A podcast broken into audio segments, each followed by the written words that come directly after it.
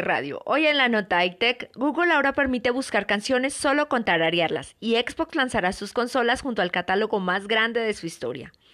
Por un lado, Google incluyó una nueva opción para sus usuarios, la cual permite encontrar de forma más fácil las canciones de las que no se tiene mayor conocimiento. Desde ahora las personas podrán tararear o silbar la canción para tener más información relacionada con ella en el buscador.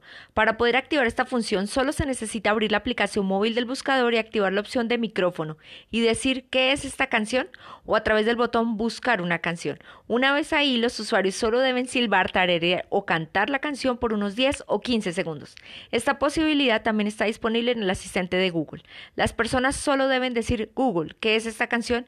y luego tararear el pedazo que conozcan. Esta característica funciona a través de un algoritmo de aprendizaje automático que permite rápidamente identificar similitudes en las canciones. La melodía de una canción es como su huella digital. Cada una tiene su propia identidad única. Hemos creado modelos de aprendizaje automático que pueden hacer coincidir su tarareo, silbido o canto con la huella digital correcta, precisó Google a través de su blog. Por otro lado, Anunció este viernes que el día del lanzamiento de sus nuevas Xbox Series X y o Xbox Series S, el 10 de noviembre dará la bienvenida a sus usuarios con el catálogo de lanzamiento más grande de su historia, compuesto por 30 nuevos juegos, entre los que se destacan Assassin's Creed, Valhalla o Watch Dogs Legion.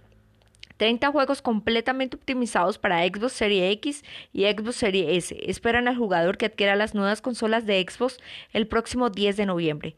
20 de ellos con Smart Delivery, tecnología de Microsoft que permite que el usuario solo tenga que comprar la versión del juego una vez que, y luego se actualizará automáticamente. Soy Lady Fajardo para el poder de una visión de G12 Radio.